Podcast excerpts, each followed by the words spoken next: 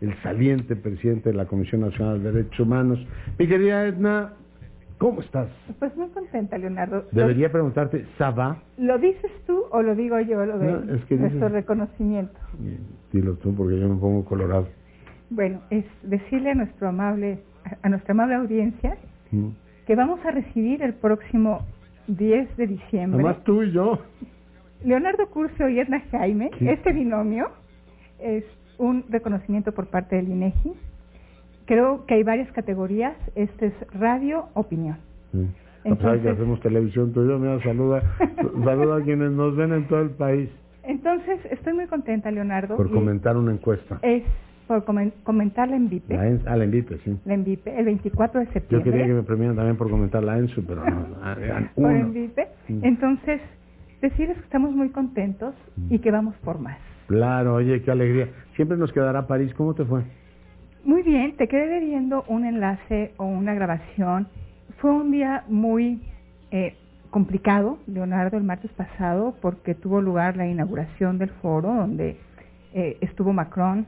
Eh, eh, fíjate que traigo la mejor impresión de la próxima presidenta de la Comisión Europea. Quisiera hablar un poquito de ella. También Anto- De Úrsula von der Leyen. Así es.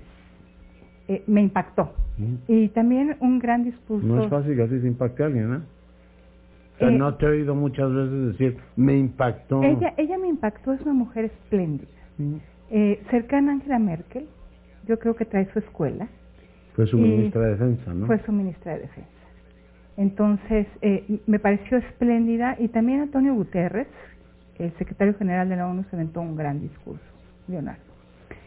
Y la verdad es que eh, salí después de esa inauguración con, con una, clara, una clara idea de que hay líderes que se mueven al mundo, en un sentido, sentido positivo, Leonardo. Pero también pensé, ¿qué pasa si se nos van acabando?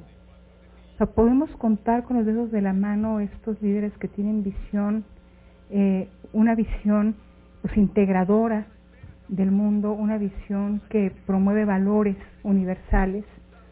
Y, y me encantó lo que dijeron. Mira, por ejemplo, Úrsula eh, dice, mi visión es una Europa que ayude a conciliar a los que están divididos. Mm. O sea, sí se están reconociendo como el polo que va a defender el multilateralismo frente a los unilateralismos. Dice Europa que reúne a los que están separados, pero al mismo tiempo que exige responsabilidad de nosotros mismos, de nuestros amigos y de nuestros socios. Y también esta mujer, dijo, la Unión Europea siempre estará lista para ser un socio, socio confiable y exigente, confiable y dedicado a los valores que sirven a las personas. Mm. Me encantó.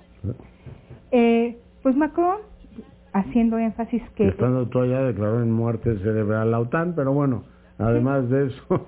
Pero ¿qué dijo dijo? que el unilateralismo es la guerra. Mm.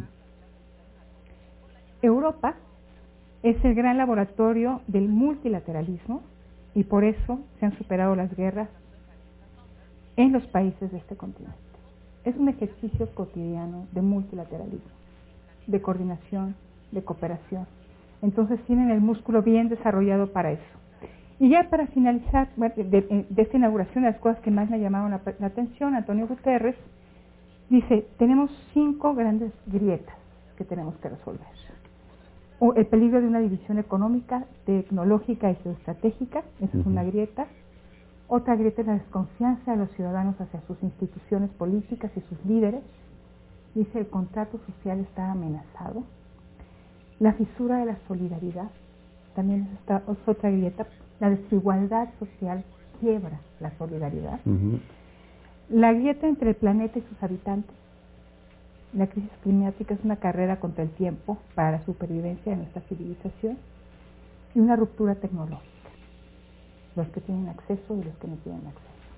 Entonces creo que plantea una agenda, Leonardo, de los temas críticos de nuestro presente global, pero también de por dónde resolverla. Para México, ¿cuál fue para mí la gran lección, Leonardo?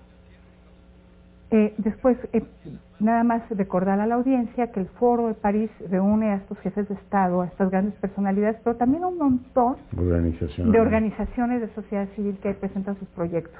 Y para mí, la gran el gran mensaje y el mensaje que quisiera dejar esta Ujú. tarde noche contigo es que es un grave error tratar de gubernamentalizar el espacio público. El espacio público es de todos. Sí. Eh, hay que, y necesitamos desgubernamentalizarlo, Leonardo, y el presidente López Obrador comete un grave error cuando quiere apropiarse del espacio público Mm. Y cuando quiere disminuir el papel de otros actores no gubernamentales en ese espacio público. Gran error eh, porque son aliados en un marco de gobernanza para resolver temas clave en nuestro país en estos momentos. Y lo otro, Leonardo, es que me encantaría... Supongo que la economía moral considera la gobernanza, ¿no?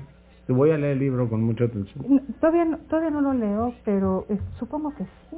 O sea, tienes que incluir a la burocracia y a la sociedad civil. No entiendo cómo puedes gobernar sin esos dos, ¿no?